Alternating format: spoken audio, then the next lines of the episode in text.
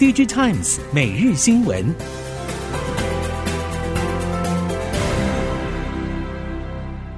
听众朋友您好，欢迎收听 DG Times 每日新闻，我是袁长杰，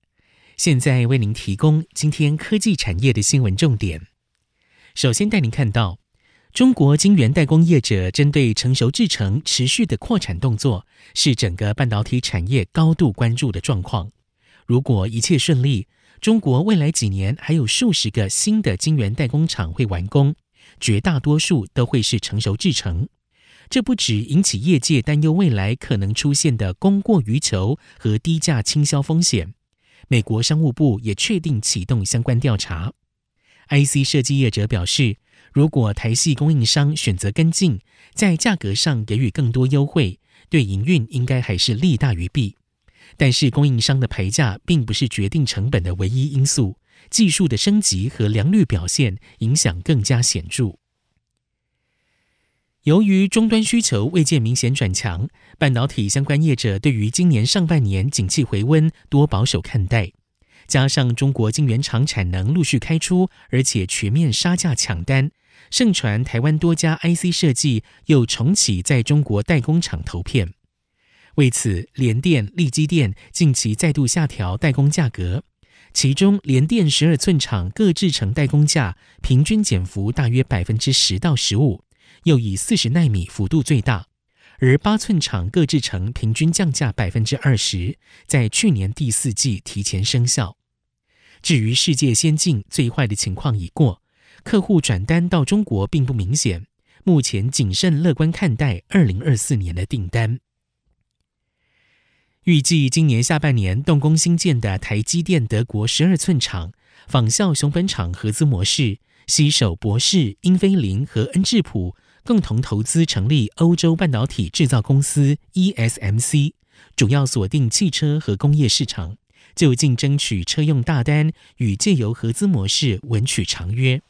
值得注意的是，ESMC 总裁人选出炉，由前博世半导体厂长 Christian Koich 接下。这个决定符合市场预期，主要是因为德国工会力量强大，而且台积电过去未曾在欧洲盖厂，因此 ESMC 总裁由 Koich 担任，至少可以降低工会抗争风险。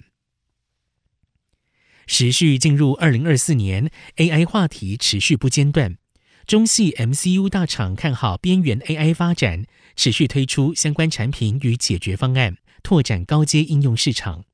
华为海思推出基于 RISC-V 架构下的 AI 技术架构 MCU。海思表示，这个系列是针对家电、能源、工业及汽车领域推出的解决方案，不只基于 RISC-V 架构，同时也包含高效能兼容 ARM 指令集的 MPU。此外，兆易创新也推出 GD 三二 H 七系列 MCU，主攻高阶市场，用于数位信号处理、PLC 电机变频、音讯视讯、图形图像等领域。接下来看到 PC 市场，受到新处理器平台 AI PC 带动，今年品牌客户正面看待 PC 市场前景，但是连接器、连接线与电源供应器业者表示，从实际状况来看。客户端还没有出现强力的拉货需求，除了新开案有限，订单也依旧以短单为主，能见度只有一到两个月。由于 PC 市场回温迹象还是不明显，因此零组件业者还是把今年成长希望寄托在车用电子、能源、医疗等非 PC 市场的发展，或以 AI 应用为主的高速、高瓦数相关产品为重心。NB 供应链表示，美系品牌厂迁移到越南生产的动能不如原本预期。供应链因应客户需求前往设厂之后却没有单，也让供应链很心急。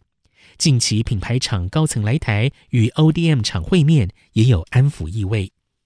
业界分析，分散生产为长期过程，期间又受地缘政治变化影响，将考验供应链的资源配置能力。供应链观察。苹果在越南生产 NB 规划较为稳定。根据了解，下一代搭载 M4 晶片的 MacBook 系列可望在越南量产。红海早已经在越南设厂，广达在越南厂房预计今年第二季之后完工。面板产业在中国主要供应商将减产视为新常态之后，预期接下来的价格走势将会比较平稳。以 LCD 电视面板来说，预期价格波动周期将有两年一大周期演变成一年一小周期的形态。同时，未来价格要跌到现金成本以下的几率也比较低。整体预估，二零二四年的 IT 面板价格走势，第二季价格有望开始反弹，第三季由于旺季来临，价格有望持续上涨，但第四季也有可能会发生下滑的情况。但整体波动非常小，走势与 LCD 电视面板雷同。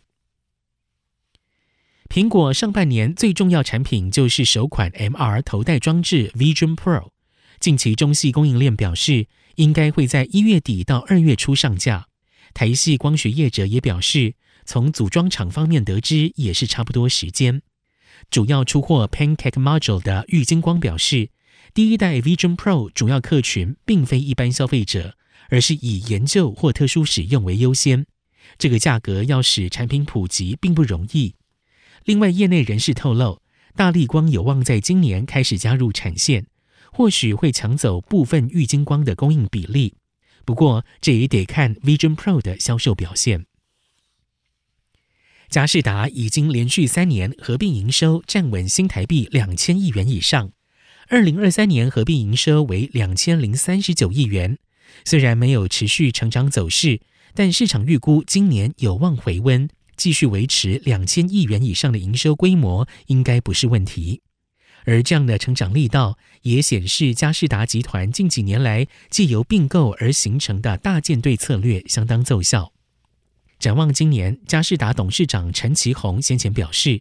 预估佳世达营收和获利还是可以比去年成长，但预期不会好太多。主因是还有高通膨、战争等很多黑天鹅存在。英特尔旗下自驾车系统商 Mobileye 在近日财测中表示，客户正在清理过剩的库存，使订单减少，引爆市场对汽车半导体需求的恐慌。半导体业者表示，Mobileye 主要是以高阶 ADAS 系统以及 L2 Plus、L3 甚至更高阶系统为主。这个领域在普及上确实受到钳制，使得订单落实度出现拖延。业者表示，Mobileye 正处于曲高和寡的苦闷期，不止在中国市场难如过往，其他竞争者更加重力道布局，包括华为、NVIDIA、高通、特斯拉等也陆续蚕食鲸吞市占。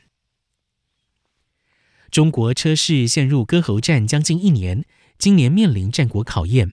销量不如预期的车款可能被迫出厂，车厂也必须断尾求生，因此破产警钟也同时响起。中国媒体预估，今年至少有大约十五款车得要出厂，并且点名销售未达标而且亏损压力明显者有蔚来、小鹏、极氪、领跑等，其中部分陆续透过了策略联盟取得资金，短暂解除危机。